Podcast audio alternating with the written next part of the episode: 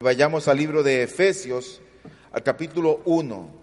Y lo que vamos a leer en esta mañana son los primeros 14 versículos. Dice la escritura lo siguiente.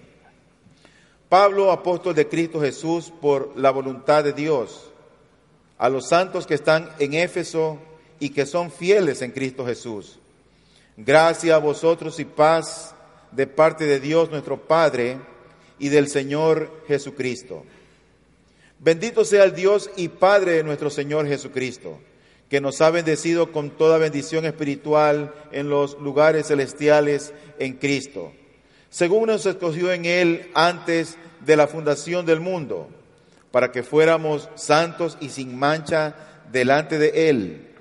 En amor nos predestinó para adopción como hijos, para sí, mediante Jesucristo, conforme al beneplácito de su voluntad para alabanza de la gloria de su gracia, que gratuitamente ha impartido sobre nosotros en el amado.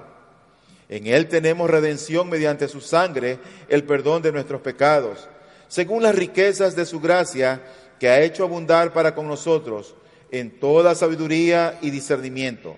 Nos dio a conocer el misterio de su voluntad, según el beneplácito que se propuso en Él, con miras a una buena administración en el cumplimiento de los tiempos, es decir, de reunir todas las cosas en Cristo, tanto las que están en los cielos como las que están en la tierra. En Él también hemos obtenido herencia, habiendo sido predestinados según el propósito de aquel que obra todas las cosas conforme al consejo de su voluntad, a fin de que nosotros, que fuimos los primeros en esperar en Cristo, seamos para alabanza de su gloria. En Él también nosotros, después de escuchar el mensaje de la verdad y el Evangelio de vuestra salvación, y habiendo creído, fuisteis sellados en Él con el Espíritu Santo de la promesa, que nos es dado como garantía de nuestra herencia, con miras a la redención de la posesión adquirida de Dios para alabanza de su gloria. Quiero dividir este sermón viendo varios encabezados y vamos a seguir el texto que está en el libro de Efesios, esta carta que escribe el hermano Pablo a un grupo de creyentes. Y él, como en la mayor parte de sus cartas, él empieza siempre con un saludo. Así que yo no quiero detenerme mucho en el saludo, pero creo que es necesario mencionar algunas cosas acerca de esta salutación que da el apóstol Pablo. Dice el versículo 1 y 2, Pablo, apóstol de Cristo Jesús, por la voluntad de Dios, a los santos que están en Éfeso y que son fieles en Cristo Jesús. Gracias a vosotros y paz de Dios nuestro Padre y del Señor Jesucristo. Acerca del autor de esta carta. ¿Quién es el autor de esta carta? El apóstol Pablo. Él escribió esta carta mientras estaba preso en Roma, junto con otras cartas como la carta a los filipenses, la carta a Tito, otros textos, otras cartas que él escribió. Pero ¿qué nosotros sabemos acerca de este escritor, el apóstol Pablo? ¿Qué entendemos de él? Bueno, podemos nosotros limitarnos a documentos históricos y también a lo que las escrituras nos dicen acerca del apóstol Pablo. Pero yo quiero mencionar un documento histórico que fue escrito aproximadamente en el siglo II acerca de este singular apóstol llamado Pablo, que antes era Saulo. Y este documento histórico dice de él lo siguiente, dice que él era un hombre bajo de estatura, cabello fino, piernas torcidas, de buena condición corporal, cejas casi juntas y nariz un poco desviada. A veces tenía aspecto de hombre y otras veces tenía la cara de un ángel. Pero cuando nosotros vamos a la Biblia, nosotros encontramos que este era un hombre quien a sí mismo se consideraba el más pequeño de los apóstoles. Él dice, hablando de sí mismo, que él se veía como un abortivo, es decir, como alguien que nació fuera de tiempo, que no nació a tiempo. Y Dios tuvo misericordia de él porque este hombre habiendo sido perseguidor, cruel, malo con la iglesia, Dios lo llamó al ministerio. Así que Saulo quiere que puedan entender que los receptores de esta carta, que era un grupo de hermanos en una ciudad llamada Éfeso, puedan comprender que él realmente era un apóstol. Querían que sus destinatarios supieran que él era un apóstol de Cristo Jesús. Y era un apóstol por la voluntad de Dios, no era un apóstol por la voluntad de la iglesia o por la voluntad de él mismo. Este hombre fue apartado y calificado por la soberana voluntad de Dios. Eso significaba que era la voluntad de Cristo en definitiva y no la voluntad de Pablo la que él siempre procuraba expresar, la que él siempre quería transmitir. Por tanto, lo que estaba en juego en el ministerio de este singular apóstol era la autoridad de Cristo para reinar y gobernar en las iglesias. Ahora, junto con la autoridad que este hombre tenía, que Dios le había concedido, había por otro lado también la responsabilidad de predicar el Evangelio, de transmitir el Evangelio, de enseñar el Evangelio. Este hombre decía, ay de mí si no hablo el Evangelio. Y yo pienso que cada cristiano tiene el deber de compartir el Evangelio, de hablar el Evangelio. Dios no tiene por ningún motivo agentes secretos del cielo. Si hay algo que debemos de compartir es acerca del Evangelio de Cristo. Ahora, eso resumiendo quién era Saulo, pero quiénes eran los destinatarios, para quién iba esta carta que el apóstol estaba escribiendo. Bueno, estos hombres, estas mujeres, eran santos que estaban en Éfeso. Pero dice la Biblia que eran también fieles en Cristo Jesús.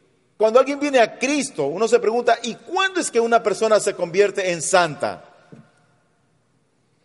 No es por esfuerzo, no es por los años que alguien tenga en el Evangelio, sino por esa resurrección espiritual y la transformación o la regeneración que obra el Señor en el comienzo de la vida cuando alguien es alumbrado con el Evangelio que trae salvación al hombre. Realmente lo que Dios hace es una transformación en el corazón del hombre. Dios cambia. Hace de nosotros gente diferente. Nos cambia nuestra manera de hablar, nuestra manera de pensar. Tenemos una perspectiva diferente del mundo. Hace de nosotros nuevas criaturas. Así que estos santos a quienes Pablo está escribiendo esta carta también eran hombres fieles. Ahora, la fidelidad es siempre la respuesta a la gracia de Dios, la cual nos lleva a la confianza que conduce a la obediencia. Nadie puede ser fiel a Dios si primeramente no tiene la gracia de Él. Y nadie puede llegar a ser obediente a Él si primeramente no es fiel al Señor. Así que estos santos, como lo describe la Escritura, parecen estar en dos lugares al mismo tiempo. Parecen estar en Éfeso por un lado y parecen estar en Cristo por, por otro lado. Porque el texto nos dice con claridad a los santos que están en Éfeso y que son fieles en Cristo. Y luego da su saludo. Y él dice, gracia y paz. Gracia es el favor y el amor de Dios, no solamente no merecidos por nosotros, sino también realmente inmerecidos. Si Dios nos hubiera condenado a todos nosotros, estuviera obrando en su justicia. En su justicia. Pero Dios un día decidió alumbrar nuestro entendimiento, sacarnos de las tinieblas a la luz, transformar nuestro corazón de piedra para empezar a amar a Cristo, para ver como Él ve, para sentir como Él siente. Él hizo una obra fuera del alcance nuestro. Así que Él dice gracia y paz. ¿Qué es la paz? Paz es la palabra usada en el Antiguo Testamento, shalom. Y no solamente implica un sentimiento de quietud, sino también el bienestar de nuestras vidas por entero.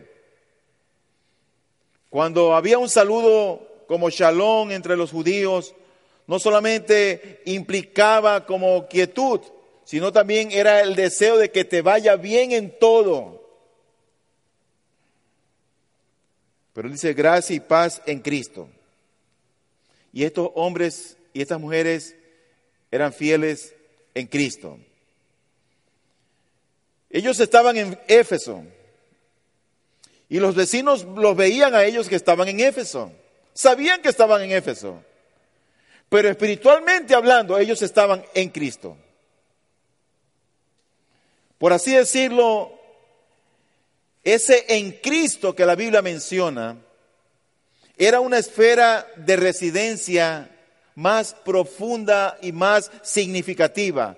Era, por decirlo, una etnia más profunda, un hábitat más profundo.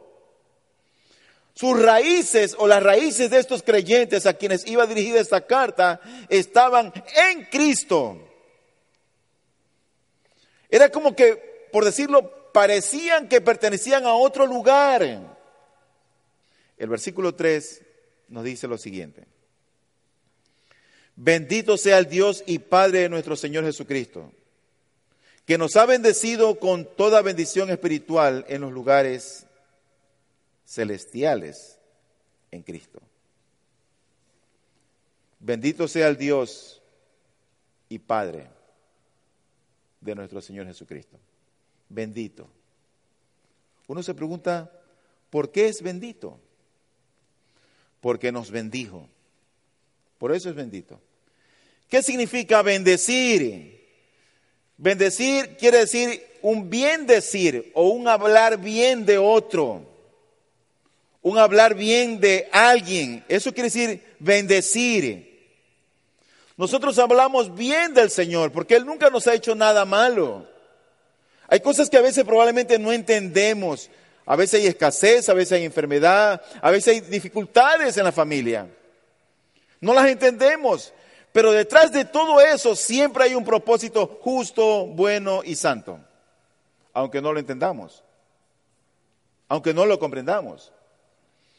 Así que nosotros hablamos bien del Señor y decimos de Él, bendito sea, porque en Cristo la palabra viva ha hablado bien de nosotros, tuvo bien escogernos a nosotros. Es decir, que nos bendijo. Por eso Él es bendito. Ahora, todo el tema de estos pasajes trata acerca de la bendición de Dios el Padre en Cristo. Recuerden que el tema de este año es conociendo a Dios el Padre. Ahora nos preguntamos entonces, ¿cuál es la bendición de Dios el Padre? Es esa bendición de Dios el Padre en Cristo y toda bendición de Dios el Padre es en Él y nada es fuera de Él. Es decir, que esa bendición del Señor es, por así decirlo, espiritual y no material, aunque la parte material no queda excluida. Porque cuando uno viene a Cristo realmente uno adquiere sabiduría por gracia del Señor uno adquiere diligencia por gracia del Señor, uno aprende a ser medido por gracia del Señor y probablemente todas estas cosas conducen a la prosperidad. Pero nosotros estamos hablando aquí de la bendición realmente espiritual. Por eso que la Biblia nos dice o habla de esos lugares celestiales. Dice el texto, bendito sea el Dios y Padre de nuestro Señor Jesucristo, que nos ha bendecido con toda bendición espiritual en los lugares celestiales en Cristo. ¿Cuáles son esos lugares celestiales? Bueno, se refiere a esa nueva realidad espiritual a la cual todo creyente es trasladado cuando es unido o está unido a Cristo. Cuando está unido o está en Cristo. Es una esfera, que sale de lo común y ordinario de este mundo. No tiene nada que ver con este mundo. La bendición de Dios el Padre en Cristo Jesús está, como dice él, en los lugares celestiales. Cuando el Señor nos convierte a nosotros en cristianos, no recibimos meramente un paquete de beneficios de Cristo que contienen el perdón, que, que tienen vida abundante, que contienen esperanza, que contienen gozo. No solamente es eso lo que recibimos cuando Él nos convierte. Pero yo creo que conlleva mucho más que eso. Recibimos a Cristo mismo el Señor. Es a Él a quien lo recibimos. Somos, en otras palabras, unidos a Él por su Espíritu. De manera que todo lo que Él logró por nosotros se convierte en nuestro porque estamos unidos a Él, somos uno con Él. Y en ese sentido, Pablo dice, morimos en Cristo, morimos con Cristo, fuimos sepultados con Cristo, hemos resucitado con Cristo, con Él ascendemos, con Él reinaremos, con Él estaremos cuando Él venga, porque Él tiene una relación tan estrecha con su Señor, con su Dios, con su Salvador, que Él lo ve todo en Cristo. Ahora, yo quiero que piensen que Pablo estaba preso. Él estaba preso en Roma. Y en estos 14 primeros versículos de, este, de esta carta a los Efesios, él tiene motivos para bendecir a Dios el Padre. Y ahora sí vamos a empezar el sermón. Y los motivos que él tuvo para bendecir a Dios el Padre son varios. Primero, porque nos escogió. Segundo, porque nos adoptó. Tercero, porque nos redimió. En cuarto lugar, porque nos reveló el misterio de su voluntad. En quinto lugar, porque nos favoreció con una herencia. Y en sexto lugar, porque nos selló. Este hombre puede ver toda la bendición de Dios el Padre obrando a su favor en Cristo. Recuerden que Pablo era un perseguidor de Cristo. Pablo era un perseguidor de la iglesia. Pero cuando él es transformado, él ve todo lo que ha adquirido en Dios, todo lo que tiene en Dios. Las cadenas, las prisiones, para él eso no era nada con lo que él había ganado. Con la revelación que tenía de Cristo, con entender quién era su Señor. Por algo él no tenía temor a la muerte, no tenía temor a la prisión, no tenía temor a los hombres, porque para él era más excelso lo que había ganado en Cristo. Eso es vivir con esperanza. Realmente este hombre vivía con esperanza, tenía esperanza. No lo amedrentaba el dolor, no lo amedrentaban las cadenas por todo lo que había ganado en Cristo.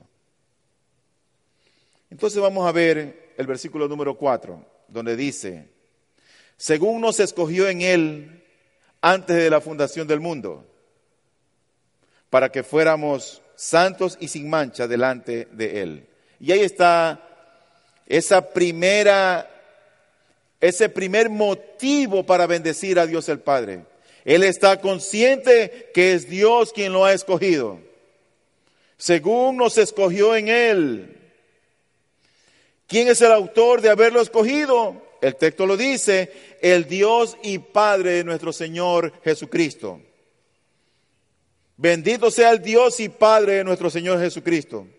Así empieza el versículo 3.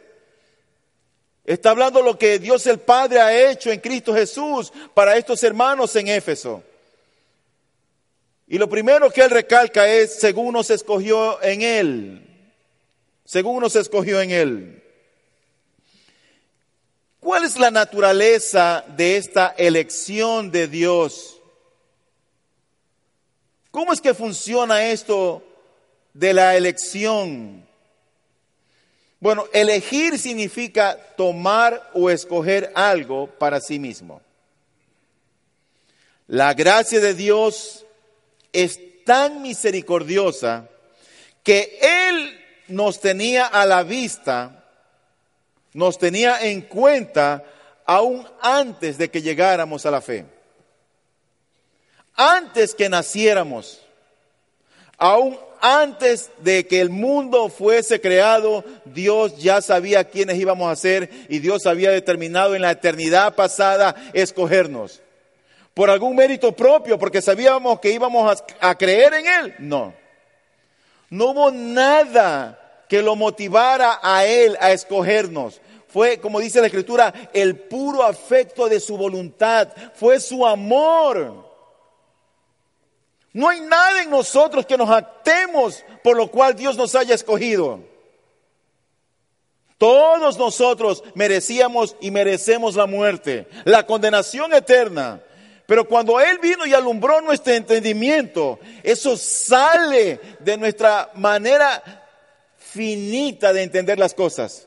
Porque uno dice, ¿por qué me escogió a mí? Y si alguien te preguntara a ti, ¿por qué te escogió? La única respuesta que yo encuentro es por amor. No encuentro otra respuesta. Pero tú puedes seguir preguntando y tú puedes decir, pero ¿por qué Dios me amó? Porque Él quería glorificarse en ti, nosotros débiles, para que Él fuera honrado y glorificado a través de lo que Él ha hecho en nosotros.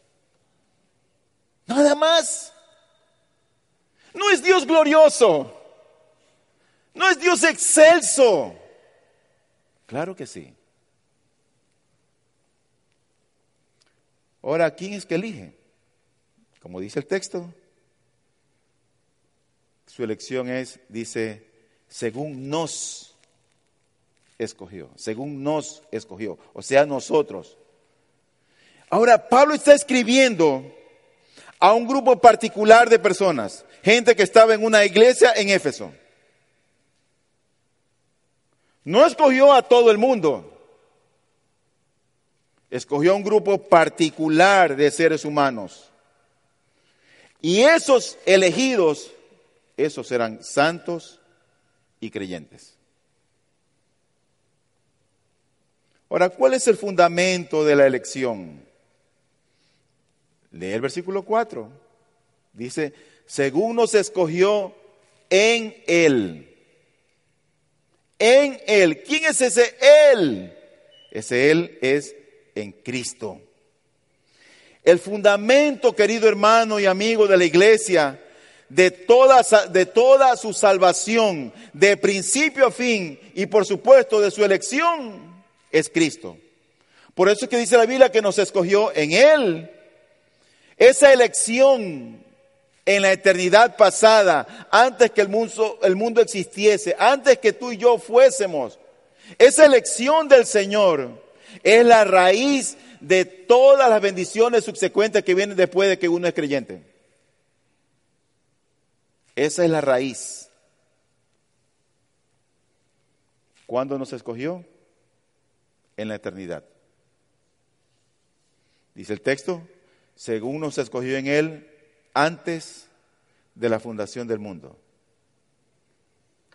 Antes.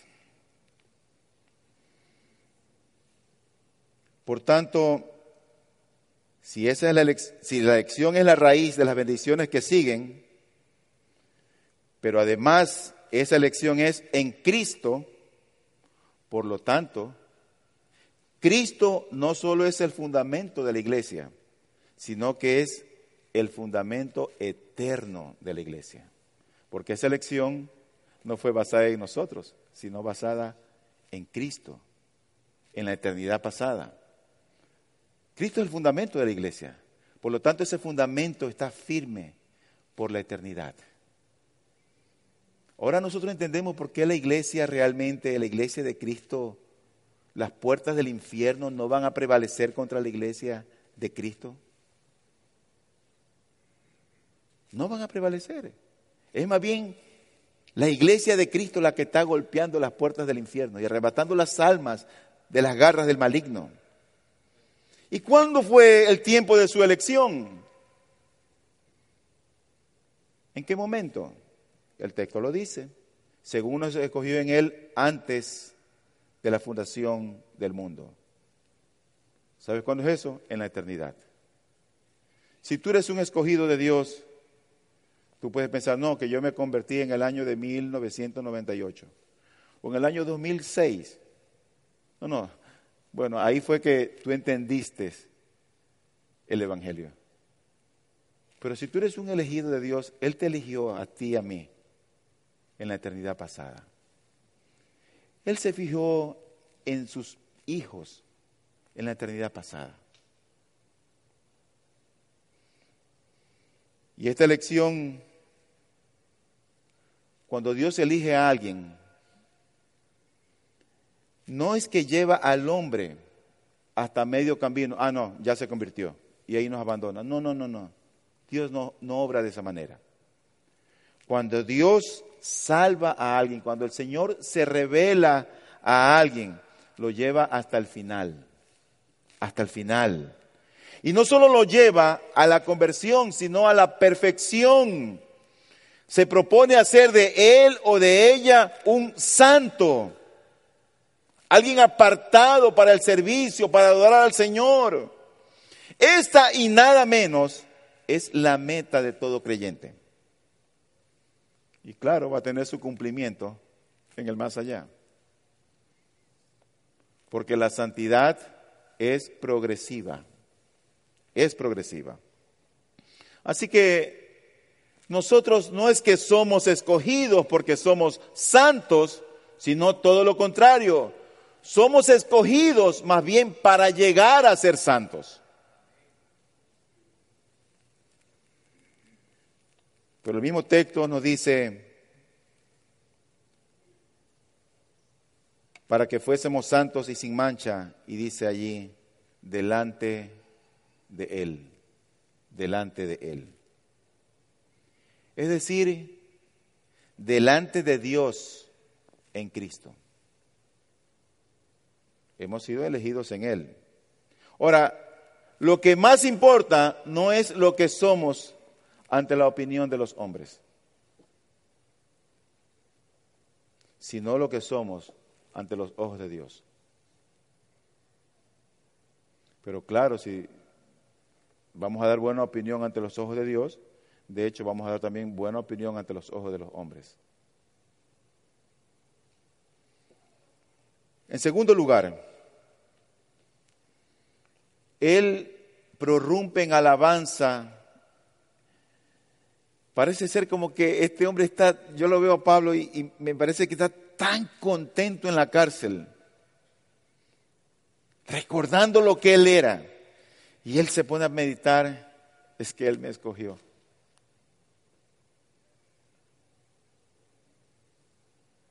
Pero luego él escribe y nos dice en el versículo 5 y 6, en amor nos predestinó para adopción como hijos para sí mediante Jesucristo, conforme al beneplácito de su voluntad, para alabanza de la gloria de su gracia que gratuitamente ha impartido sobre nosotros en el amado. Nos adoptó, nos adoptó. Esa es, ese es el segundo motivo por el cual Pablo prorrumpe en adoración y en alabanza al entender lo que Dios el Padre ha hecho a favor de él. Y estos dos pasajes, el versículo 5 y 6 que hemos leído, muestran la inclusión de esos escogidos en una nueva familia. En una nueva familia. Esa nueva familia está compuesta por hermanos y por hermanas. Hermanos y hermanas a quienes les debemos respeto y honra. Hermanos a quienes les debemos consideración. Somos incluidos en esa nueva familia. Aquel que ha recibido a Cristo es parte de una nueva familia, pero además nos deja ver en estos dos versículos que esa elección se basa en la libre y, y soberana voluntad de Dios el Padre. Es decir, que es conforme a su beneplácito. Nosotros no es que debemos hacer algo para ganarnos el favor de Dios.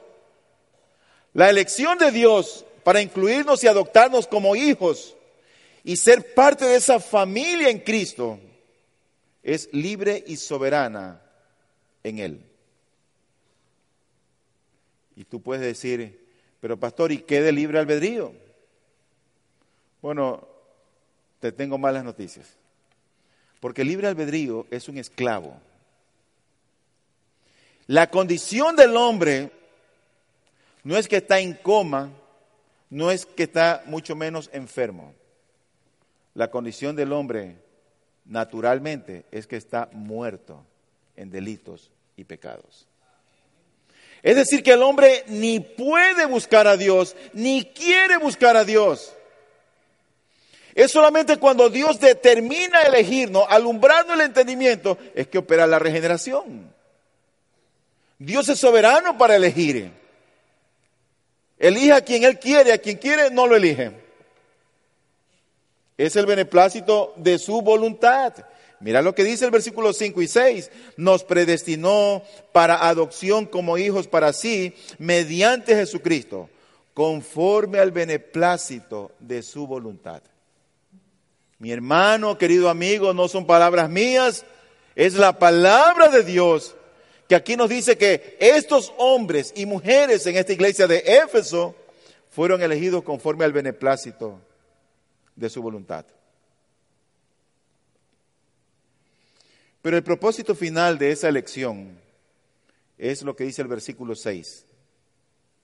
Para alabanza de la gloria de su gracia que gratuitamente ha impartido sobre nosotros en el amado.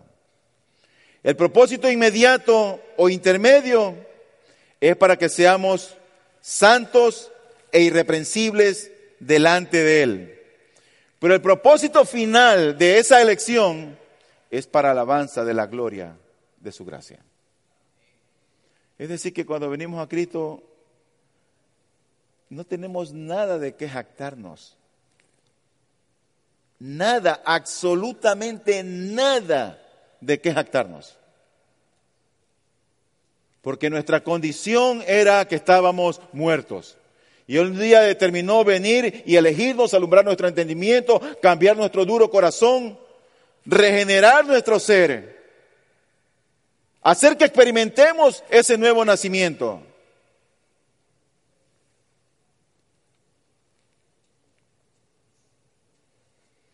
Eso trae sus implicaciones. Porque cuando Dios ha operado eso en el corazón de un mortal y débil como nosotros, ¿sabe lo que ocurre? Que amamos al Señor. Él es la razón de nuestro existir.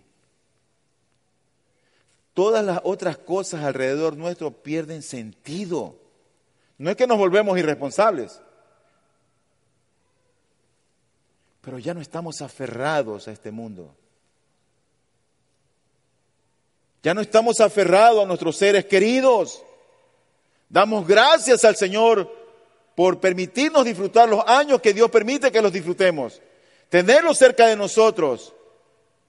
Pero nuestra esperanza pasa a ser Cristo el Señor. En tercer lugar, El versículo 7 y 8 ahora describe el tercer motivo por el cual Pablo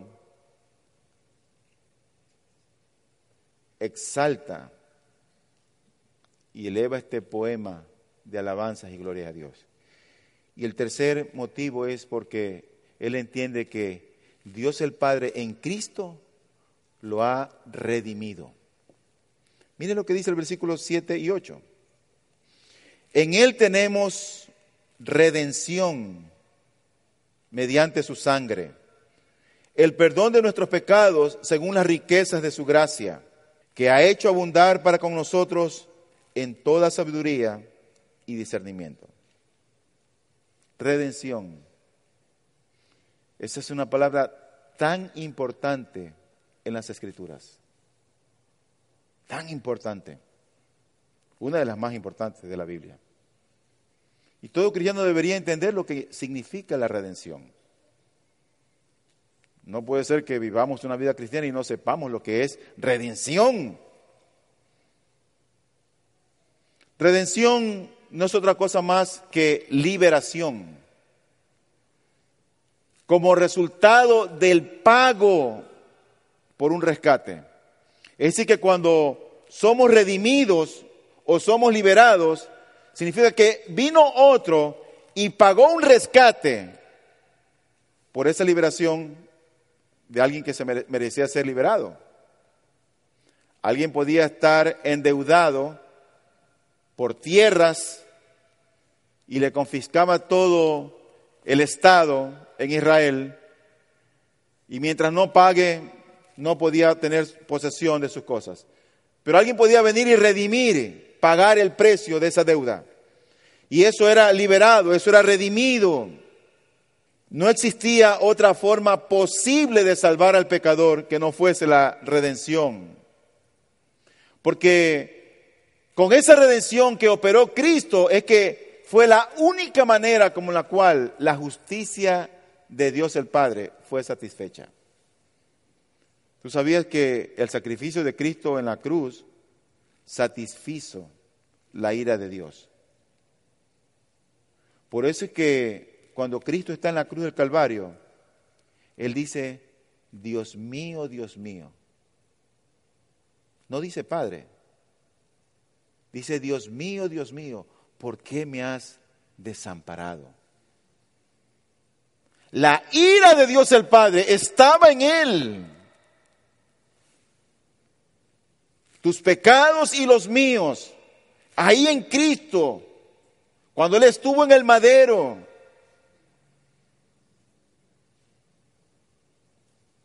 Por eso que entender el beneficio de la cruz, entender la obra de Cristo en la cruz, es tan importante al día de hoy. Y es un mensaje que casi está al día de hoy diluido porque casi no se lo predica se habla que nos va a ir bien, que se habla de bendición, se habla de muchas cosas, de éxito, de prosperidad, pero no se habla del beneficio de Cristo en la cruz para el creyente. Así que aquí en esto Pablo está hablando acerca de la redención. Y la idea de esta palabra, de la, de la redención, sale de la liberación que, que obró Dios al liberar a su pueblo de la esclavitud cuando ellos eran esclavos en Egipto. ¿Tú recuerdas? En el libro de, los, en el libro de Éxodo. El pueblo de Israel era esclavo en Egipto y el Señor los liberó. Pero ahora ellos eran esclavos no de Faraón, ahora eran esclavos de Satanás, del pecado y de la muerte. Y esta redención que nos dice aquí fue mediante su sangre. Su sangre. ¿Sabes que cuando había derramamiento de sangre de los animales que ofrecían en el altar, en el tabernáculo, eso implicaba que ese animal era degollado y era muerto? Moría, moría desangrado. Cristo fue el Cordero Pascual. Todos los carneros, todas las palomas, todos los becerros, todo lo que se sacrificaba en el Antiguo Testamento no era más que una sombra de lo que Cristo iba a hacer en la cruz del Calvario. Cristo iba a derramar su sangre en la cruz. ¿Sabe lo que significaba eso? Que iba a morir. Porque en la sangre, dice la Biblia, que está la vida. Iba a morir. Es decir, que implicó sustitución de la vida de unos en favor de otros. Dice este versículo, en Él tenemos redención mediante su sangre, el perdón de nuestros pecados, según las riquezas de su gracia. Yo a veces me pongo a pensar que qué tan desconfiados de Dios somos muchas veces. Dudamos de su bondad cuando Él nos dice que tenemos todas las riquezas en Cristo. Y no solamente eso, sino que las ha hecho abundar en toda sabiduría y discernimiento. Dice el versículo 8, 7 y 8, el perdón de nuestros pecados según la riqueza de su gracia que ha hecho abundar para con nosotros en toda sabiduría y discernimiento.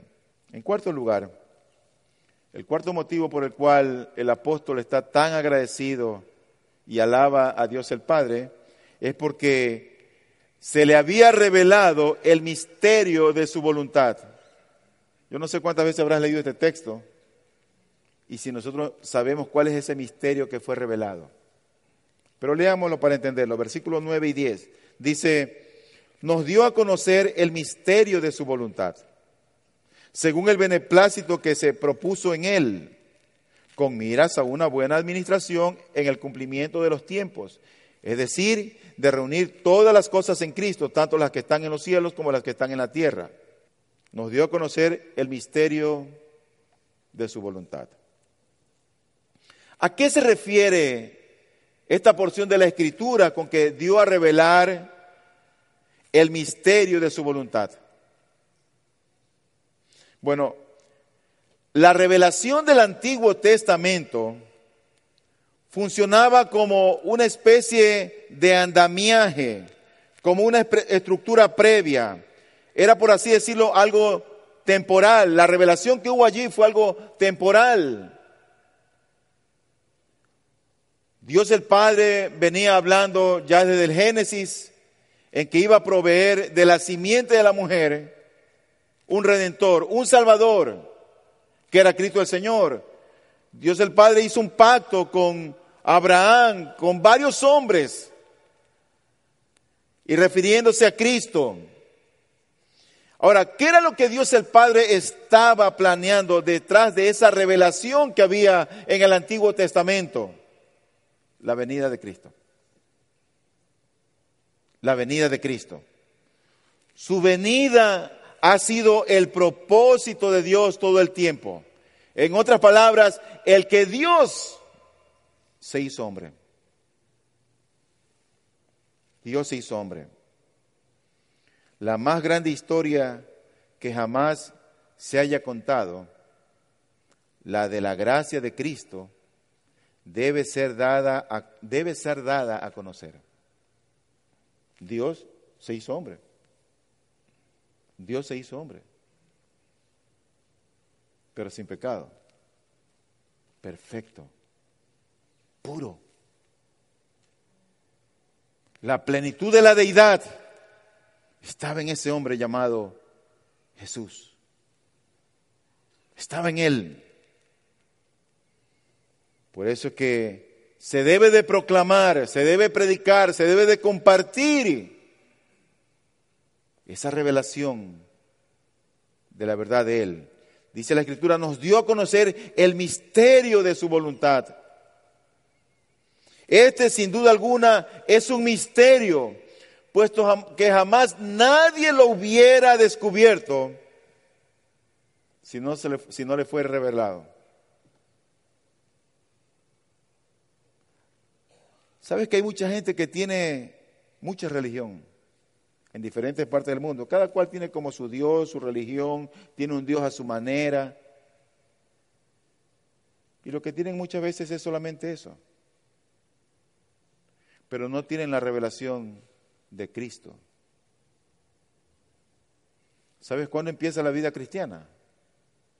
Cuando Cristo es revelado al corazón del hombre. No es cuando vienes a la iglesia, no es cuando te bautizas. Porque alguien puede ser bautizado y estar en la iglesia, oír el sermón y parecerle todo muy bonito. No, ¿cómo tuvo el sermón? Chévere, muy chévere, me gustó. Pero tal vez no conoce a Cristo. Tal vez Cristo no ha sido revelado esa vida. Y por eso es la vida miserable que tiene. Hasta que Cristo sea revelado y sea entronado en él o en ella, es que empezamos a disfrutar de esa vida abundante que Cristo habla. No antes. En quinto lugar, es porque nos favoreció con una herencia. Wow, pero es que no solamente nos escogió, no es que solamente nos adoptó, no es que solamente nos redimió, no solamente que nos dio la revelación de su voluntad, sino que ahora, por otro lado, como dice la Escritura, nos ha favorecido con una herencia. Versículo 11 y 12 dice, también hemos obtenido herencia, habiendo sido predestinados. ¿Sabes lo que es predestinado? Es con la elección anticipada o el conocimiento anticipado de Dios para hacer lo que Él tiene que hacer. Hay mucha gente que no cree en la predestinación, pero la Biblia habla de ella. Hemos sido predestinados anticipadamente. El otro extremo es que la gente dice, bueno, si ya están predestinados los que van a ser salvos, ¿para qué predicar el Evangelio? Porque estos hombres, la iglesia de Éfeso, era gente a la que Pablo le había predicado el Evangelio. Y ahora les está hablando de la predestinación. O sea que la predestinación está allí, pero hay que hablar el Evangelio. Hay que predicar el Evangelio. No sé cómo está tu predicación del Evangelio, pero Dios nos muestra tantas oportunidades cada día. Tenemos familiares, tenemos vecinos, tenemos compañeros en el colegio, en la universidad, en el trabajo. Predícales a Cristo. Invierte un tiempo y ve a casa de Él, de ella. Dice el versículo 11 y 12, también hemos obtenido herencia habiendo sido predestinados según el propósito de aquel que obra todas las cosas conforme al consejo de su voluntad, a fin de que nosotros que fuimos los primeros en esperar en Cristo, seamos para alabanza de su gloria. Hemos obtenido herencia. Ahora, ya que nosotros hemos sido adoptados como hijos y colocados en la familia de Dios y nos hemos convertido en el hermano menor del heredero de todas las cosas, nuestro Señor Jesucristo, todas las cosas que Él posee también son nuestras. Somos coherederos con Él. Esa es nuestra herencia. Y esa nueva posición con la que el Padre nos favorece en Cristo es una absoluta afirmación de la soberanía de Dios. ¿Y por qué digo esto? Porque como dice la Escritura, Él obra todas las cosas conforme al consejo de su voluntad. ¿Te das cuenta? Dice el versículo 11, también hemos obtenido herencia, habiendo sido predestinados según el propósito de aquel que obra todas las cosas conforme al consejo de su voluntad. ¿Sabes que en verdad que el Evangelio de Dios, cuando el Evangelio es predicado, el Evangelio realmente ofende. ¿Y sabes por qué ofende? Porque nos humilla. Y nos humilla porque nosotros no tenemos arte ni parte en las cosas que ahora somos. No hemos contribuido con un ápice para ser lo que ahora somos en Cristo. Somos lo que somos por su gracia. Tenemos lo que tenemos por su gracia. Hemos de llegar a tener o de llegar a ser lo que seremos o lo que somos por su gracia. No es nuestro. No es nuestro.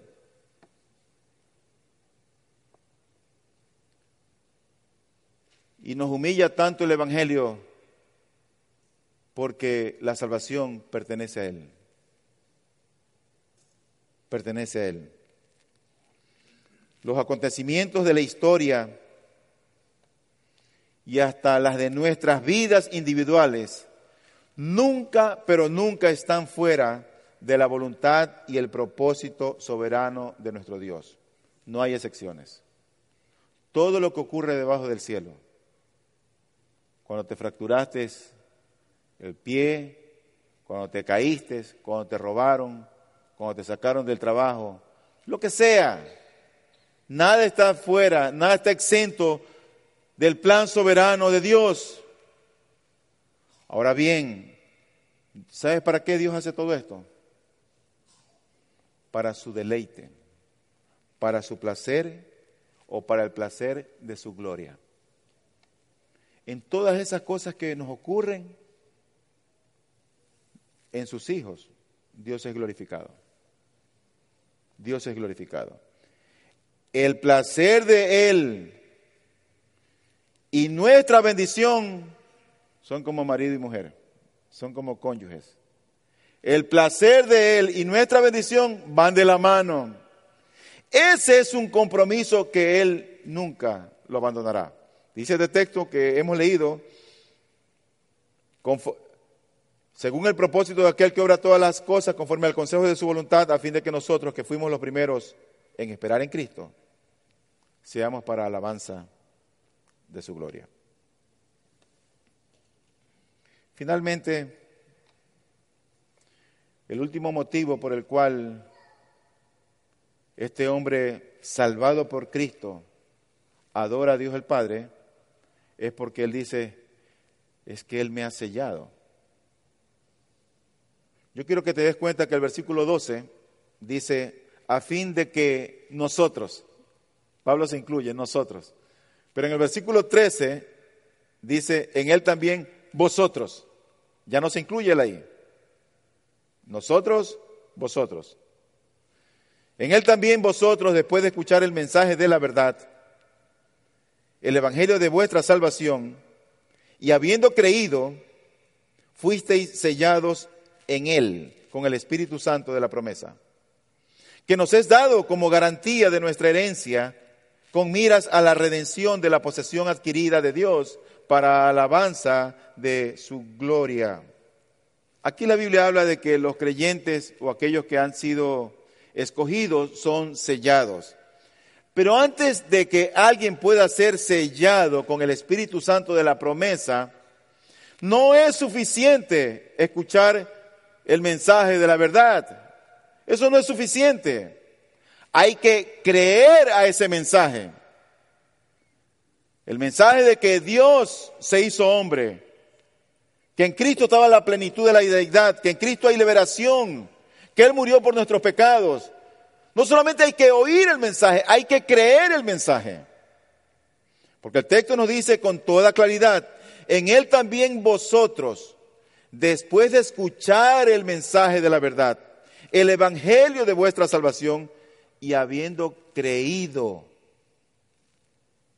Ese es el paso previo a ser sellado. Antes de ser sellado, no solamente es oír, es creer. Siempre yo he creído que esas esa fe en Dios, esa fe en Cristo trae implicaciones. No es una fe en el vacío, es una fe en alguien, en Cristo. Es esperanza de vida eterna. No es solamente venir a la iglesia y no solamente bautizarse y no solamente leer la Biblia, es tener fe en Él, es creer a Él Así que antes de ser sellados, hay que creer. Después de escuchar y creer, es que el creyente es sellado. Ocurrirá en algún momento ahí que tal vez es difícil explicarlo, yo no lo sé, pero lo que sí sé es que Él sella a sus hijos. Ahora, yo decía que en el versículo 12 dice nosotros y en el versículo 13 dice vosotros. ¿Por qué esa distinción? Bueno, yo creo que aquí hay una distinción étnica, porque el apóstol Pablo era un judío, aunque era un ciudadano romano, pero era judío de la tribu de Benjamín. Ahí están judíos por un lado. Pero por otro lado están los efesios, la gente de Éfeso. Ellos eran gentiles. Ahí está el judío y ahí están los gentiles. Y en aquel entonces, antes de que Cristo viniera, había una pared que estaba separando por un lado a los gentiles y por otro lado a los judíos. Pero cuando vino Cristo, ese muro, esa pared que dividía o separaba a gentiles de judíos, fue derribada. Desapareció. En Cristo, los creyentes judíos y los creyentes gentiles comparten los mismos privilegios. Los mismos privilegios. Esta pared intermedia de separación entre judíos y gentiles, que en otro tiempo era un obstáculo al Evangelio, fue derribada en Cristo. Así lo dice Gálatas. Ahora judíos y gentiles que creemos en el Señor, nos, nos arrodillamos delante del mismo Señor y Salvador y recibimos idénticas bendiciones de gracia de la mano de Él. Idénticas. Pero aquí el texto que hemos leído nos habla de un sello que es dado como garantía. Dice el versículo 3 en la parte final, y habiendo creído fuisteis sellados en Él. Fuisteis sellados con el Espíritu Santo de la promesa. Son sellados los que creen. No importa si a ti te confirmaron, si no importa si has hecho la primera comunión, si tú no has creído el Evangelio, no eres, no eres sellado. No lo eres. Por lo tanto, aquí habla de un sello que es dado como una garantía. En la antigüedad no se estampaba, sino que se fijaba o ataba el sello a un objeto. No era como ahora. Ahora, el sello significaba garantía de un documento o garantizaba que ese documento era auténtico. También indicaba posesión. Cuando un rey mandaba una carta, iba con el sello. Ese sello implicaba que pertenecía a tal o cual reino. También ese sello podía salvar y proteger de un daño a alguien que poseía un sello de una autoridad superior, como un rey. Ahora, ese sello que dice aquí la Biblia es dado como un pago anticipado o garantía. Mira lo que dice el versículo 14, que nos es dado como garantía. La Biblia de Reina Valera me parece que traduce como arras, las arras de nuestra herencia. Esa palabra arras viene de una voz que significa arrabón. Y esa es, eso quiere decir que hay cierta cantidad de dinero que es dada por adelantado al comprar un animal o aún en ese tiempo compraban esposas. Era como la cuota de entrada, la seña que dicen ahora. Se daba el dinero y era como una seña, era como un pago anticipado.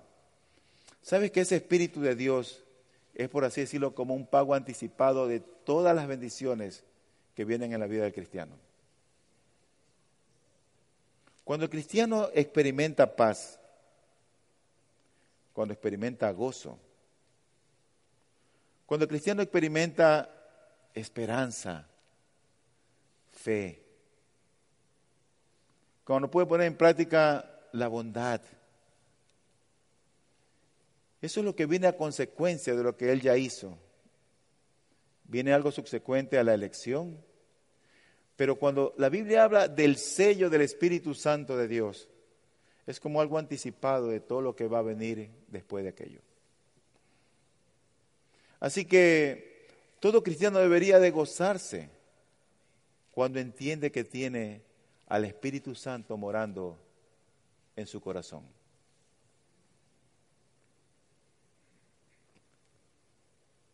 Ahora, si tú estás inseguro de aquello. Si tú no sabes, probablemente no seas cristiano.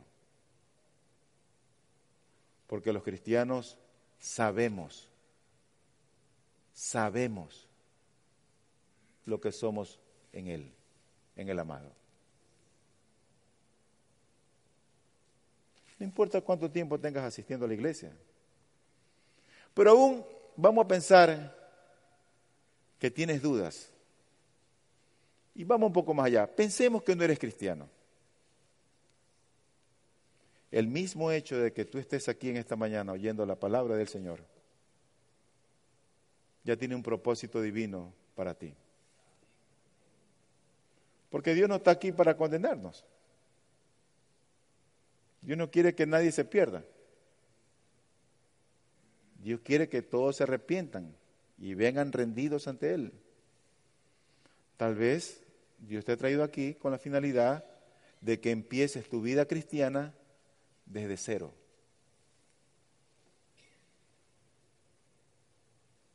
Tal vez has vivido la vida cristiana como decía Frank Sinatra, decía él, a mi manera. Y hay muchos que viven así la vida cristiana a su manera. Y no quieren que nadie se meta en sus vidas. No quieren ser miembros de la iglesia porque no quieren que se hurgue mucho en ellos. Hay algunos que salen disparados después del culto. No quieren como mucho dar chance.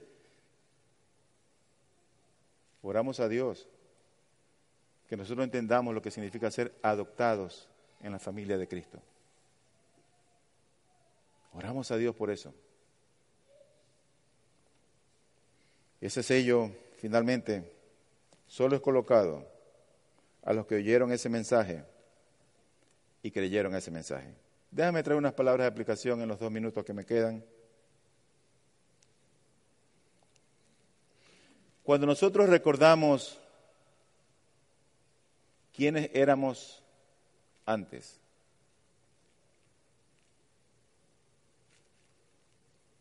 Mira, nosotros hemos hablado acerca de, de que Pablo prorrumpe en alabanza porque él entiende que fue redimido, redimido en la sangre de Cristo. Él entiende que Cristo dio su vida por él. Ese es un motivo para alabarlo. Cuando Dios estableció uno de esos sacramentos, uno de los dos sacramentos, que es la cena del Señor, cuando venimos a tomar el pan y el jugo de la vid, que por cierto hoy de tarde vamos a cenar, cuando nosotros venimos a tomar, ¿sabe lo, recordamos, lo que recordamos? Recordamos su muerte en la cruz. Y recordamos su cuerpo molido por nuestros pecados y su sangre derramada por nosotros.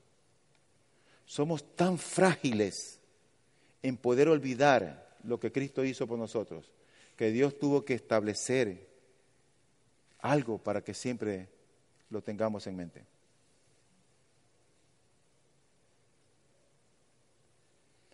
Así que cuando nosotros recordamos quiénes éramos, al igual que Pablo mismo lo hizo, y enseguida parece que está instando a los efesios que lo hagan, cuando nosotros lo recordamos, lo que nosotros éramos por naturaleza y que éramos muertos en nuestros delitos y pecados, no es sorprendente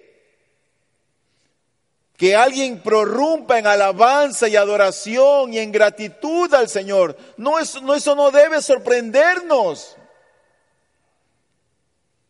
Lo que debería sorprendernos es que si alguien recuerda eso y sabe lo que Dios ha hecho por eso, no lo alabe a Él.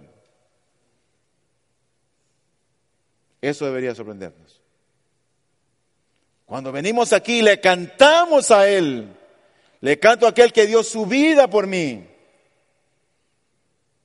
Cuando venimos aquí y oramos a Él, oramos con la certeza de que Él oye y que va a responder la oración o la petición que hacemos conforme a su voluntad. para alabanza de la gloria de su nombre.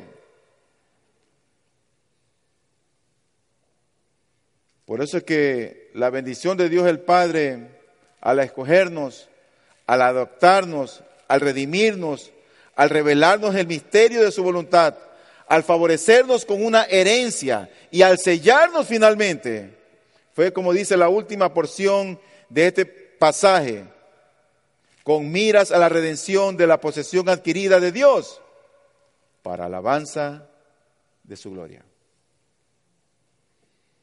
Mi hermano y mi hermana, tú y yo vivimos para alabar y traer gloria a su nombre. Y Dios quiera que podamos honrar el nombre santo de nuestro Dios con la manera como nos conducimos en esta vida, con la manera como testificamos y hablamos de Él, que podamos comprender, y así como Pablo entendió estando preso y en dificultad, lo que Cristo hizo por Él, o lo que Dios el Padre hizo por Él en Cristo, vivía para alabarle, que nosotros seamos adoradores en espíritu y en verdad, y que podamos adorarle a Él por los siglos de los siglos.